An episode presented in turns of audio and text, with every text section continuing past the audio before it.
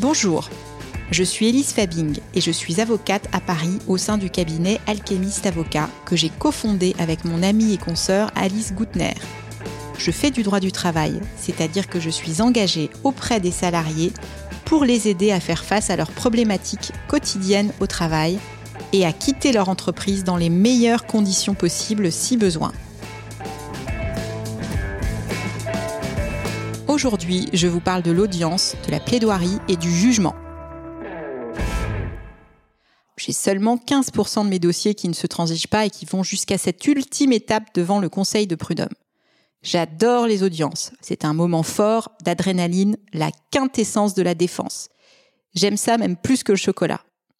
La procédure devant le conseil de prud'homme est orale. Ça veut dire qu'on plaide. En appel, elle est écrite. Parfois, on ne peut pas beaucoup plaider. C'est parfois un peu frustrant car on a peu de temps de plaidoirie. Il est important d'avoir des écritures synthétiques et percutantes et c'est absolument pareil pour la plaidoirie. Pour me préparer, même si je connais le dossier par cœur, j'ai en tête quelques punchlines. Je choisis des faits ultra éclairants et je les mets en avant à fond. Je me prépare toujours à plaider maximum 15 minutes, car c'est souvent ce qu'un conseil de prud'homme impose en raison de l'encombrement des juridictions. Les écritures sont là pour la technique, la plaidoirie, c'est pour humaniser le dossier. Certains de mes clients ne sont pas en état de venir à l'audience, ils ont peur que cela soit trop violent.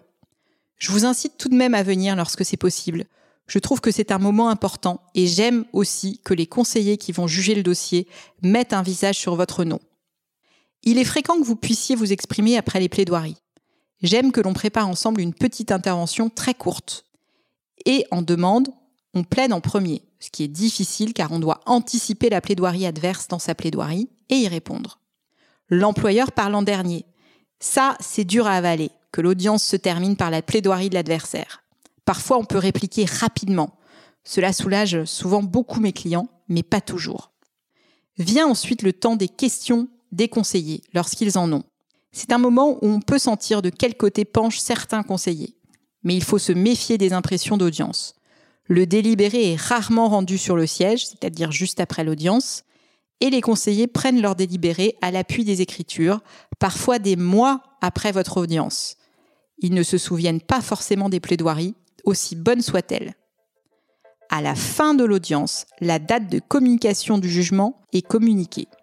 Les jours de délibéré, c'est le stress. Je sais que mes clients attendent, qu'ils ont mal dormi. À Paris, c'est à 13h. On appelle le greffe qui nous donne le sens de la décision par téléphone. Mais on ne recevra la notification du jugement avec l'ensemble des arguments retenus par le Conseil de prud'homme que plus tard, par courrier recommandé. Parfois, le délibéré est prorogé en raison de la charge de travail de la juridiction et on nous communique une nouvelle date de délibéré. Dans un dossier, récemment, j'ai eu trois prolongations de délibéré. C'était intenable. Il se peut aussi que les quatre conseillers n'aient pas réussi à se mettre d'accord. On va alors être convoqué pour une audience de départage avec un magistrat professionnel qui va statuer à la place des conseillers. Les meilleurs moments d'avocat, c'est quand on vous annonce une belle décision. J'ai une cliente dont la nullité du licenciement a été prononcée par la Cour d'appel de Versailles. Waouh Après trois ans et demi de bataille, elle a gagné près de quatre années de salaire, à la suite d'une demande de réintégration. Elle était en voiture. Je lui ai demandé de s'arrêter et de m'appeler ensuite. C'était plus prudent. Elle a pleuré de joie. Ces jours-là, je sais encore plus que les autres jours que je fais le plus beau métier du monde. Les parties ont un mois pour faire appel. La décision ne sera donc définitive que si aucune des deux parties ne fait appel. Cela signifie qu'il est possible d'obtenir un deuxième jugement si la décision vous est défavorable. Dans le prochain épisode, un de mes clients témoignera de son expérience devant le Conseil de prud'homme. À la semaine prochaine! Vous avez aimé cet épisode, ce podcast vous apprend des choses utiles et vous voulez que je continue? Laissez-moi au moins 5 étoiles et surtout un avis pour booster les algorithmes et le faire connaître auprès du plus grand nombre. Merci pour votre soutien.